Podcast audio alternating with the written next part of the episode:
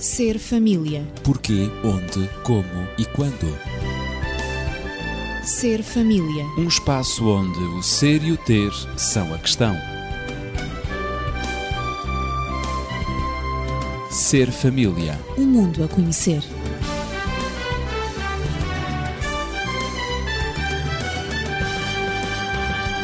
Passada mais uma semana, voltamos à sua companhia no Ser Família. Curiosamente, as reações ao programa sobre o otimismo que abordamos no último programa levam-nos a refletir hoje sobre o perfeccionismo. É que alguém nos colocou a seguinte questão: como ser otimista na família e como indivíduo ou como pessoa na situação social em que todos estamos inseridos? Ora, verifica-se que o mundo está efetivamente em mudança. E para iniciar qualquer mudança, digo eu, é necessário acreditar que as coisas podem ser diferentes. Isto é já ser otimista. Para refletir sobre isto, eu, Ezequiel Quintino, estou acompanhado de Daniel Esteves, médico e terapeuta familiar, e também da professora Natividade Lopes. E a questão, Daniel, que se coloca é a seguinte: até que ponto as mudanças podem ser em si mesmas inspiradoras e geradoras de otimismo e de esperança? Quem sabe? É uma possibilidade, ainda que muitas vezes nós possamos dizer que o sofrimento é que nos faz entender exatamente aquilo que é a necessidade de criarmos alguma mudança. E essa mudança, portanto, pode ser uma viragem nas nossas atitudes, nos nossos valores, nas nossas pretensões, porque, enfim, assumimos a consciência de que há alguma solução e não ficamos desesperados nem desesperadamente eh, cientes de que eh, estamos num combate completamente perdido à partida. Sim, Natividade, já queres dizer alguma coisa a este propósito? A propósito do Daniel dizer que o sofrimento, eh, por vezes, é que nos leva a compreender a urgência da mudança, a urgência de uma viragem nas nossas atitudes, nos nossos valores e pretensões, ehm, também estamos por nós, muitas vezes, eh, descrentes da possibilidade dessa mudança ou de alguma melhoria nas atitudes, nos valores um, ou mesmo no próprio estilo de vida. Achamos que a maioria das coisas más que nos acontecem estão fora do nosso controle por isso pouco há a fazer. E é uhum. é talvez eh, esta a razão pela qual uh, o ouvinte coloca, uh, coloca a questão, não é? Dentro de, de um, dentro de um ambiente, de uma de um situação contexto. social, de um contexto em que todos estamos, Difícil. em que o pessimismo predomina, predomina não é? Claro. é preciso uma grande força interior para dizermos que a, é, a, a mudança é possível e a melhoria também é possível. Mas, Daniel, do ponto de vista social e sociológico também, a situação não é muito famosa. Há até quem fale eh, da contracultura, não é? Sim, e os jovens, portanto, são dados, são muito dados à contracultura, não é? Uhum. Eles assumem normalmente uma postura que tem uma componente de contestação muito vincada e, ao mesmo tempo, de afirmação do seu próprio espaço, em ruptura com aquilo que seriam, digamos, os espaços que lhe eram propostos pela sociedade, pelas estruturas, pelo sistema e aquilo que seriam, digamos, as posturas e os modelos que esse mesmo sistema teria proposto anteriormente. Praticamente todas as gerações uh, se manifestam. Todas as gerações é? isto sentido. acontece. É. É. mais visível hoje, claro. uh, porque existe, entre aspas, maior liberdade de expressão dessa sintomatologia, mas sempre os jovens tiveram necessidade de buscar o seu espaço, delimitar esse espaço e, portanto, só o fazem através da diferença, só o fazem através da tal chamada contracultura. E estou a lembrar-me, se me permite ainda, um, dos hippies nos Estados Unidos da América, a geração hippie. Exatamente. Também a geração na Europa do maio de 68. Exatamente. Foram dois marcos grandes na história, digamos, recente da, da segunda metade do século XX. Sim, e podemos acrescentar-lhe aquilo que é a geração atual. Claro. Que é a chamada geração do nem-nem. Nem-nem. Nem estudam, nem, nem trabalham. trabalham. Exatamente. Uhum. E, portanto, a percentagem de jovens que se encaminham nesta direção ou que já estão é uma percentagem muito elevada em relação ao universo total. Claro. Portanto, é uma situação que começa a preocupar aqueles que têm que olhar pela sociedade claro. e pelas suas várias É o futuro vertentes. da sociedade, o próprio futuro causa. que está em causa. Está é? em causa. Ainda é bem que mesmo. nós não pertencemos à geração do neném, não é? Eh, Pois, eh, já passámos Porque é um entre os bocadinho. 16 e os 34. Pois, eh, já passámos ligeiramente, não é verdade? Portanto, já não estamos bem abrangidos por essa geração. Mas, eh, muitas vezes também se verifica que este apagamento de- dos jovens e da sua entrega a atividades que poderemos considerar produtivas, quer do estudo, quer da vida profissional, também tem que ver com a sua incapacidade de aceitação dos modelos que a própria sociedade propõe para a vida de cada um. Modelos esses que têm que ver com uma certa escravidão em relação ao trabalho, de tal maneira que eles, jovens, não querem perder a sua autonomia, não querem perder a sua capacidade e a sua voz para se exprimirem quando sentem essa necessidade. E rejeitam essa escravidão. De rejeitam essa escravidão. Daí a tal contracultura que se desenvolve. Pois, e, e os jovens sentem que a sociedade é incoerente. Daí que também, por outro lado, Natividade, a ausência dos pais na vida dos filhos, que se verifica muitas vezes hoje, leva a que eles, filhos, eh, procurem amigos nas redes sociais. Eh, E basta lembrar uma notícia recente, não é? Em que o aumento de crimes na net eh, entupiu, eh, digamos, a PJ, a Polícia Judiciária, e também isto alerta os pais para os perigos eh, do ciberespaço. Sim, Penso eh, que concordas. Exatamente, a Polícia Judiciária acaba por eh, apostar na prevenção escolar ehm, e isso faz também eh, um alerta para os pais eh, para estarem atentos aos perigos do ciberespaço. Mas referindo ainda eh, o modelo, ou os modelos que a sociedade propõe, eh, que o Daniel referiu há Sim, pouco, sim. eh, hum, penso que a sociedade, eh, os modelos propostos pela sociedade são altamente exigentes para as crianças e para os jovens, porque eh, o otimismo não abunda, mas o que abunda é o perfeccionismo. Há uma As expectativas exigência, muito elevadas. é um que perfeccionismo, a exato, expectativas dizer. Elevadíssimas. Sim, sim. Um, um perfeccionismo, digo, irredutível e com exigências utópicas. Porque eh, ninguém é perfeito eh, e muito menos as crianças e os jovens que estão em pleno desenvolvimento é e na aquisição das suas competências.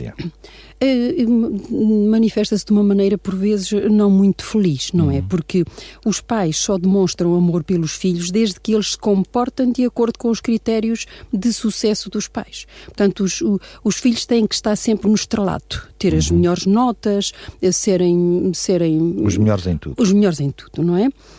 Um, um dos pais, o pai ou a mãe, tem exigências pessoais elevadíssimas. Basta um lá em casa que as tenha, mas quando são os dois, então eh, aumenta a dificuldade para os jovens.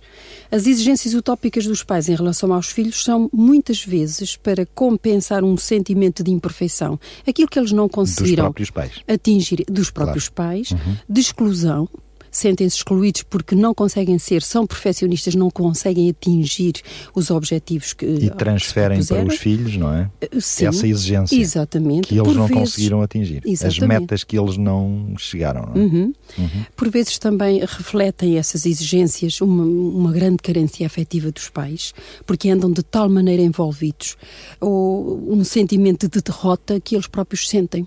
E também diga-se que a maneira como foram educados já eh, uma educação extremamente exigente em relação aos pais faz com que os pais agora sejam utopicamente exigentes em relação aos filhos. Portanto, a perfeição é sempre o, o, o alvo a atingir. Nesta situação, por vezes acontece que um dos pais ou os dois acabam por humilhar e criticar os filhos constantemente, se eles não correspondem às expectativas exageradas dos pais. E, portanto, entra-se aqui num círculo vicioso que não abona em favor de um desenvolvimento equilibrado da parte dos filhos, o que os leva a cometer atitudes, por vezes, de loucura e a não encontrarem um equilíbrio no desenvolvimento da personalidade. A tal reação dos jovens de que o Daniel falava há momentos. Uhum. E Daniel, este padrão familiar eh, e educativo é devastador, não é? Para a própria família e para os jovens, porque os atinge em cheio. É, é devastador. Uh, Lembro-me de um caso que. Uh posso mais ou menos reproduzir em muito poucas palavras. Um jovem que tinha toda uma característica muito virada para as ideias, para os livros, para uma vida mais ou menos tranquila, e que tinha um pai que se sentia altamente frustrado porque, em termos atléticos, não tinha conseguido atingir aquilo que eram, digamos, os seus padrões, que eram, digamos, os seus objetivos eh, principais. Não e é era é... nem um Cristiano Ronaldo, nem um Obiquel. Não era, não. Uhum. E então o que acontece é que o pai fazia uma pressão muito grande sobre aquele filho para que aquele filho atingisse valores desse género. Quando aquele filho gostava era de estar sentado, pegar num livro, ler, mas a pressão do pai, que era uma pressão que vinha já de origem, de base, de trás, e que o filho acabava por implicitamente ter que aceitar, era a pressão de que ele deveria ser o melhor a correr, deveria ser o melhor a saltar, deveria não sei quê, não sei quantos, e ele era desajeitado, digamos que nesses nessas manifestações. Moral da história, aquele pai sentia-se altamente frustrado. Este meu filho não serve para nada. Para nada. Sem nunca ter reparado que aquele filho, afinal, tinha potenciais imensos no campo dos estudos, no campo das ideias. Mais que o pai intelectual. muito mais. Que o pai nunca potencializou. Era um indivíduo mais intelectual do que físico. Exatamente. E o pai, como só via a vertente física, que era a cura para a sua própria frustração, projetando-a no filho, Talvez quisesse pai, ter sido um grande atleta. Exatamente, e o pai nunca conseguiu perceber que não era esse o papel que aquele filho gostava de ter ou que estaria talhado para ter. A sua capacidade física, que depende de determinadas áreas do cérebro, não estava desenvolvida a tal ponto que ele pudesse ser, de facto, uma estrela, uma estrela no campo de, do desporto. Mas, em contrapartida, tinha uma área da linguagem, uma área da percepção e tudo mais muito bem desenvolvida e aquele jovem tinha, portanto, capacidades acrescidas no que dizia respeito aos estudos, no que dizia respeito à utilização da linguagem, no que dizia respeito à capacidade de raciocínio abstrato. E imagino que esse filho não sentia a expressão de, de amor, de ternura, de afetividade, de companheirismo por parte do pai. Não, não sentia. Não sentia. sentia permanentemente uma condenação. E isso leva-me a um outro caso, vamos lhe chamar-lhe da Paula, uma jovem que vivia, portanto, também uma situação semelhante. Uma situação em que era pressionada a ser a melhor. Isto tem que ver muito também com a noção de competitividade que se vive hoje na sociedade. Se não se for o melhor, eh, corremos o risco de sermos despedidos, corremos o risco de não termos a nossa carreira profissional estável, corremos muitos e muitos riscos. E então os pais tentam incutir estes conceitos desde muito cedo nas suas crianças. E de facto era o que acontecia. Aquela menina, desde muito cedo, que era incentivada a ser a melhor. E, portanto, quando ela vinha apresentar os resultados de, sei lá, de um teste, de uma prova qualquer em que tinha passado, uma das perguntas inevitáveis, e isto acontecia antes de qualquer palavra de apreciação, era: então, e quem é que teve a melhor nota? O que frustrava aquela jovem aquela criança sentia-se frustrada porque ela tinha se esforçado, ela tinha feito o possível e bastava que houvesse uma que tivesse uma nota melhor do que ela, ainda que a nota dela fosse muito boa, para que já não houvesse uma apreciação franca e aberta por parte dos pais. Só quando ela podia dizer: Não, não, a melhor nota foi a minha. Ah, sim, está bem. Portanto, o nível de apreciação que ela recebia, o feedback que ela recebia da parte dos pais, estava muito mais relacionado com a hierarquização dos resultados do que com os resultados em si mesmo. E os pais não se apercebiam que o que estavam a promover era que ela fosse a primeira e não que ela fosse boa. Claro. O que é diferente. Claro que sim, claro que sim, muito diferente. Muito, muito diferente, muito diferente, não é? Natividade, eh, isto demonstra um amor condicional por parte dos pais, não é? é, é. Este perfil dos pais descritos uh, uh, pelo Daniel sobre esta moça denominada a Paula é o de pessoas com altas expectativas e muito perfeccionistas. Uhum. É?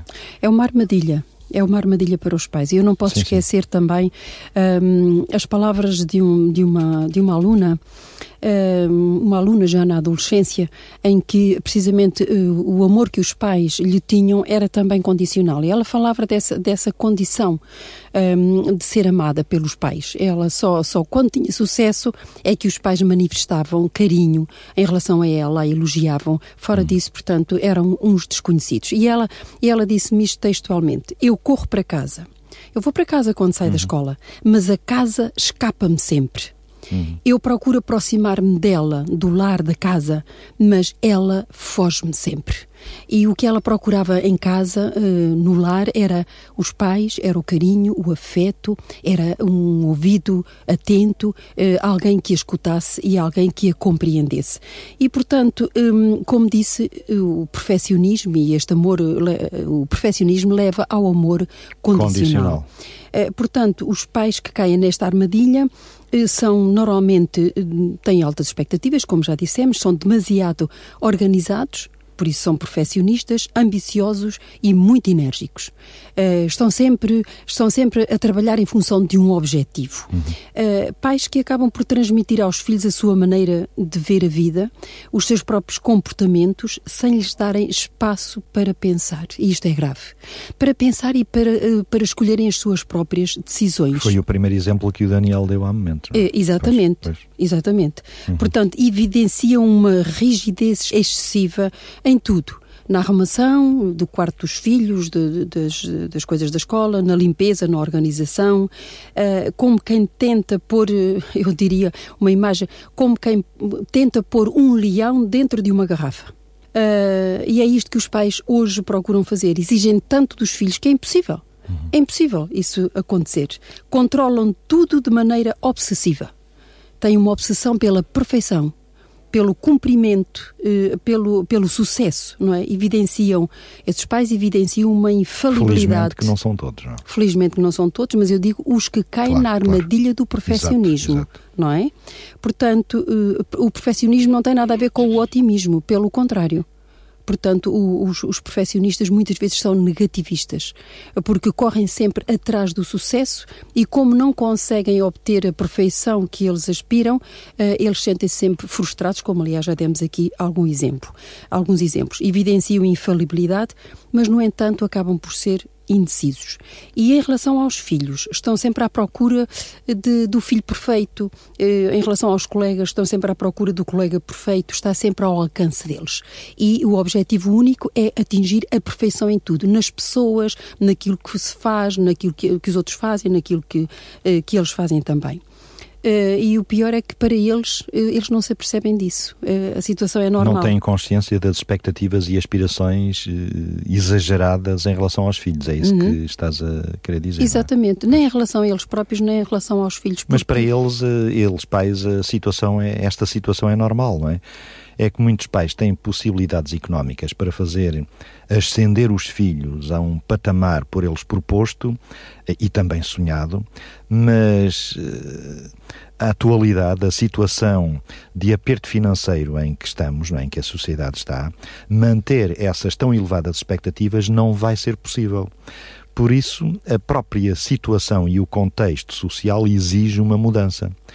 E como se sabe e dissemos na introdução, não é, da nossa conversa, as mudanças poderão ser positivas se nós quisermos e se deixarmos que elas aconteçam e se agirmos nesse sentido.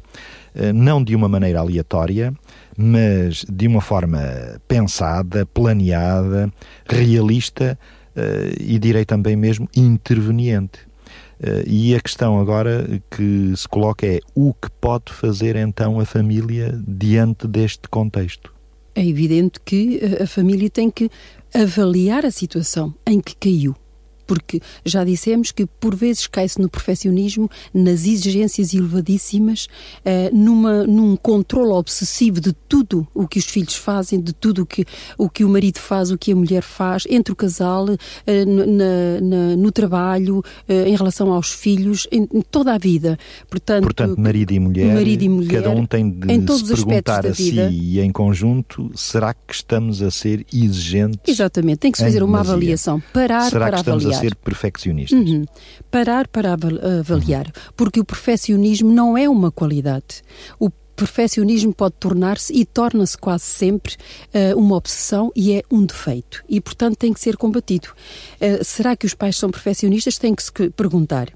Porque a a pessoa perfeccionista, como já dissemos, aspira à perfeição em tudo o que faz, uh, todos os, os detalhes contam, digamos que a pessoa é miudinha, como se costuma dizer, o que irrita solenemente os filhos. Apercebem-se de todos os erros e não há quem não os cometa, não é? Eh, nada lhes escapa eh, e a pessoa que, que lida com um perfeccionista está sempre a sentir que está a ser controlada. Uh, e, e, portanto, e é incapaz de atingir os objetivos do perfeccionista, seja do pai, da mãe, do professor, uh, do colega, do patrão, seja, enfim, podemos generalizar aqui as situações tudo tem que funcionar na perfeição. Senão, essas pessoas ficam frustradas e zangam-se, não é?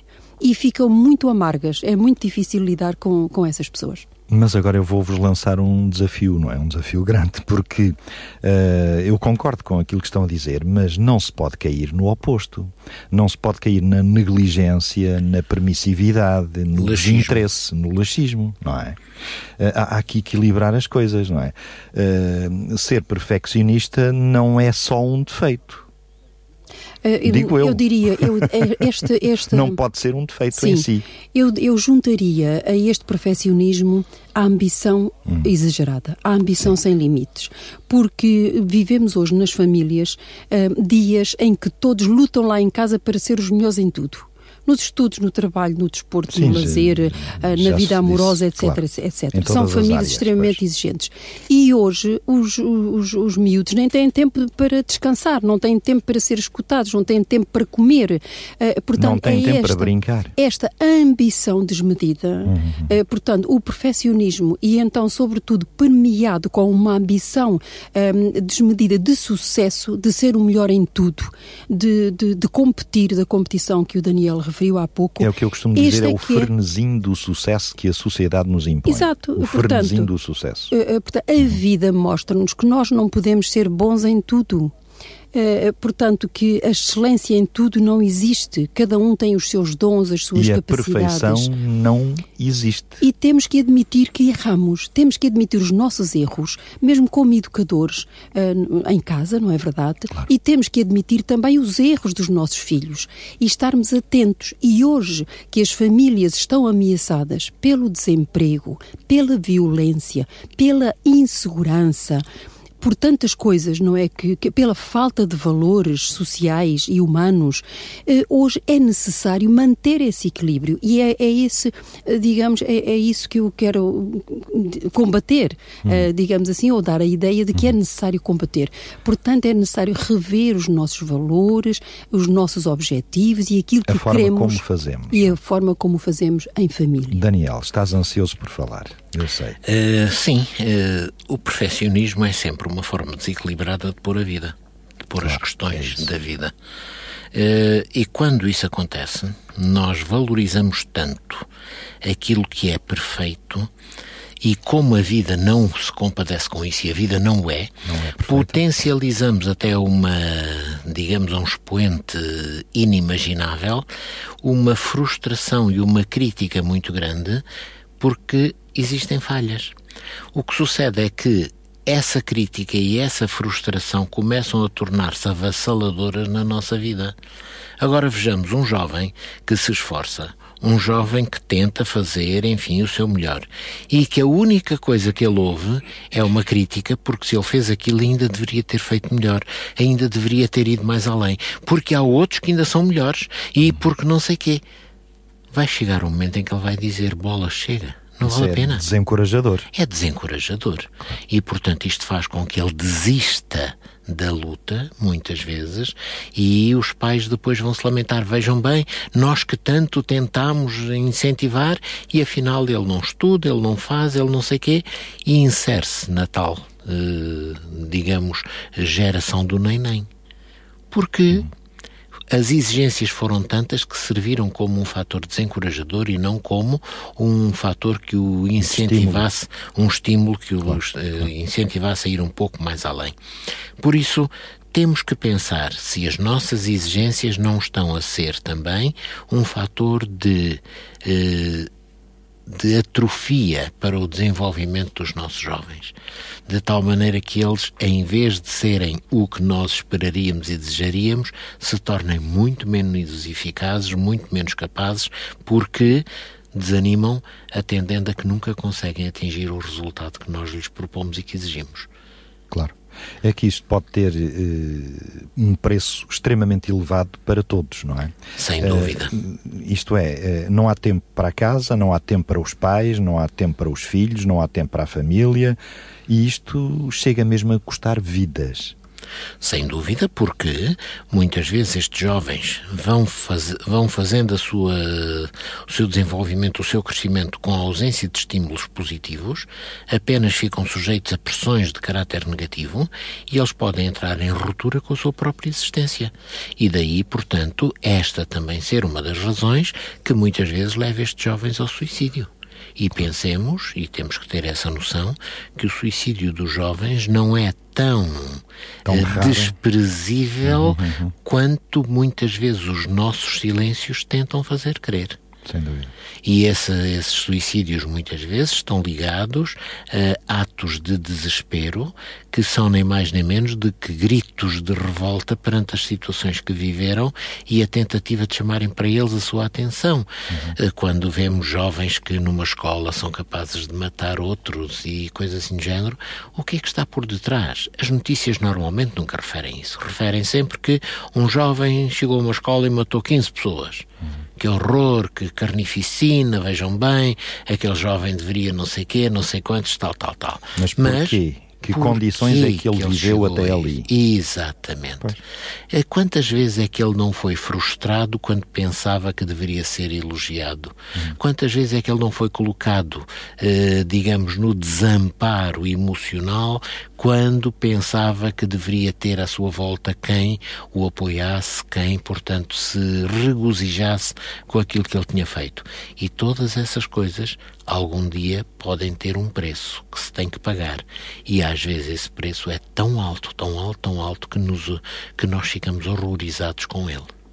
Natividade, entramos já na reta final do nosso tempo eh, e eu lembro que as famílias exigentes em excesso, com expectativas irreais, não se apercebem do que se está a passar muitas vezes. Não é? São, elas são vítimas de, de stress psíquico uhum. uh, e, portanto, manifestam esse stress através da frustração, da irritabilidade, uh, de nem sempre conseguirem agir de acordo com os critérios pessoais e com o, os modelos impostos, os modelos sociais de perfeição, de sucesso impostos pela, pela sociedade e, e, e pelos adultos também que, que, que, os rodeiam como pessoas exigentes. Uh, é claro que ficam exasperados, ficam ansiosos, porque fazer tudo na, na perfeição tornou-se uma obsessão, agora não só de adultos, mas também uma obsessão que está generalizada também para os jovens.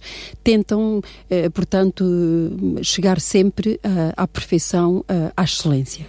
Além disso, um, essas pessoas têm uma percepção da passagem do tempo que as leva a ter tanto que fazer e tão pouco tempo para o conseguir e por isso ficam estressados por falta de tempo. E então o que, se, o que acontece é que se instala um vazio dentro dessas pessoas que, torna, que as torna deprimidas. Por vezes uh, diz-se uh, há qualquer coisa que anda no ar, toda a gente anda irritada, não se pode falar com ninguém, ninguém respeita ninguém, mas o que é que se está a passar? E portanto é, é esse stress psíquico que eu referi há uhum. pouco. E depois também há repercussões a nível mesmo, mas isso o Daniel pode falar sim, sim, melhor que do que sugerir. eu, a nível mesmo, a nível físico, não é? Claro, emoções uh, negativas. Emoções negativas e a nível físico, portanto, uh, dores de cabeça, as famosas enxaquecas, uh, enfim, aqui outras coisas que. Daniel, ajuda-nos podem... aqui para percebermos um pouco melhor os efeitos de, de tudo isto. Todas as situações de tensão acabam por ter um rebate físico. E esse rebate físico é uh, o esforço que o nosso organismo faz para se tentar adaptar às exigências que lhe colocamos.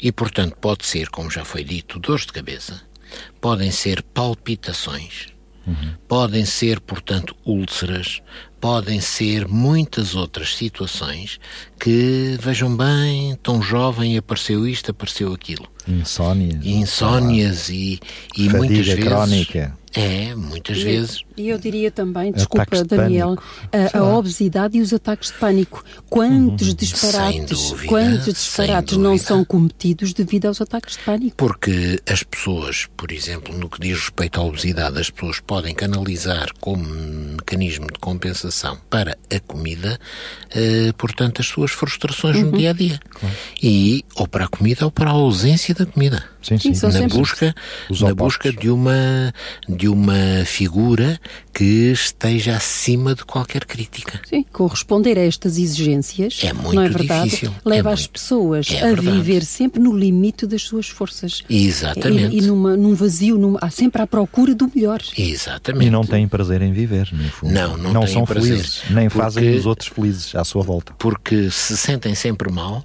e sentem que nunca estão a atingir aqueles padrões mínimos que pensam eles que compreenderam eles que seriam os fatores básicos para a tal felicidade. Para a felicidade. Como não conseguem atingir isso, eles não são felizes. Eles, portanto, vivem a frustração de serem, digamos, incapazes de estar à altura dos desafios que os seus próprios queridos colocam sobre eles. Então eu peço-vos aos dois, brevemente, uma última palavra sobre como mudar esta situação, para terminarmos de uma forma positiva. Natividade. Eu penso que uh, devemos tentar imaginar a vida sem estas pressões. É fundamental. Hum. Uh, tentar respirar um pouco, respirar fundo, não é? E tomar consciência das origens do esquema de exigência. São origens hereditárias, se é porque fomos educados nesse mesmo, nesse mesmo estilo, um, se foi um, digamos, alguma, algum hábito que Adquirido. nós adquirimos pelo uhum. sentimento de imperfeição, de exclusão ou de carência afetiva. Portanto, o que é que está na origem desta nossa atitude? E porquê manter essa atitude? se eh, não se é feliz, nem se faz os outros felizes. É urgente mudar, não é? É urgente mudar. Claro, Todos perdem. Claro. E, portanto, imaginar também como seria a vida pessoal, e a vida dos outros com quem se convivem, sem esses critérios de, de perfeição, perfeição, sem essa correria toda. Claro. Deixar de pensar que na vida ou é tudo ou nada. Sentir-se orgulhoso por aquilo que se consegue sem ter que chegar sempre aos 100% ou aos 200%, à tal não é? Perfeição. Exatamente. Calcular o tempo necessário para fazer as coisas sem exagerar. Isso é fundamental. Isso é fundamental. Há coisa e, e, e, portanto, ver as prioridades. Há mais coisas que têm que ser feitas que são igualmente ou mais importante se deixarmos tempo para elas. Um, pensar no que é mais importante, uh, na casa, no lar, na vida familiar, nos filhos, deixar tempo para conversar, para ler, para meditar, para desenvolver a espiritualidade, que é uma coisa que é tão deixada. Repensar e... as prioridades Exatamente. Recriar-se, recriar-se, fazer uhum. uma pausa, recriar-se saudavelmente, conviver. Isto é viver e não uma correria pegada de um lado para o outro, sem, sem se concluir coisa alguma, sempre com a noção de que o tempo falta, de que se é infeliz, de que se é imperfeito, de que não se consegue.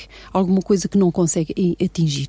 De uma frustração constante e permanente. Portanto, desenvolver uh, o tempo para conversar, para fazer amizades, para a espiritualidade, para se recriar saudavelmente e conviver. Daniel, sem correrias, Sim, portanto, a partir do momento em que nós somos mais realistas no estabelecimento dos nossos objetivos, nós vamos logo à partida aliviar uma carga negativa muito grande que sucede, que decorre de não, de não atingirmos esses mesmos objetivos. Portanto, o realismo nos objetivos alivia, portanto, muito a pressão.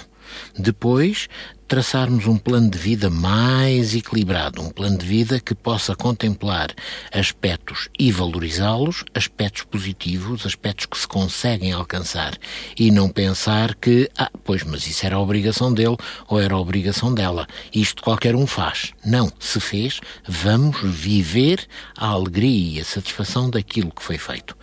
Segundo, pouco a pouco, eh, modificarmos, digamos que, os nossos comportamentos de tal forma que, abdicando de algumas coisas que são necessárias, não carreguemos um sentimento de culpa eh, muito grande porque, vejam bem, não consegui fazer isto, não consegui fazer aquilo. Vamos pôr isso de lado e vamos ficar satisfeitos com aquilo que conseguimos. E diria que, por último, nós deveríamos aprender a delegar nos outros, digamos, as responsabilidades que muitas vezes carregamos sobre nós próprios. E se o fizermos, todos iremos ser mais felizes. Então, sem este esforço para resistir à tentação de buscar a perfeição em tudo, de uma revisão de atitude, de comportamentos, de prioridades perante as exigências e expectativas pessoais, nunca será possível atingir a satisfação individual e familiar.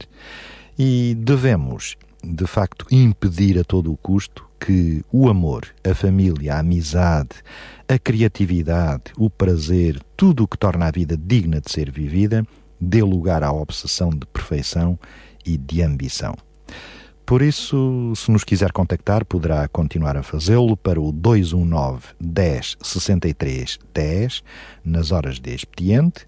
Também tem outro número à sua disposição, o 96038 9750 e sempre disponível o correio eletrónico serfamilia@radioclubedesintra.pt. Seja feliz com algum perfeccionismo, mas sobretudo aprenda em colocar as prioridades Deus e a família acima de tudo. Seja feliz. Ser família. Porquê, onde, como e quando. Ser família. Um espaço onde o ser e o ter são a questão. Ser família. Um mundo a conhecer.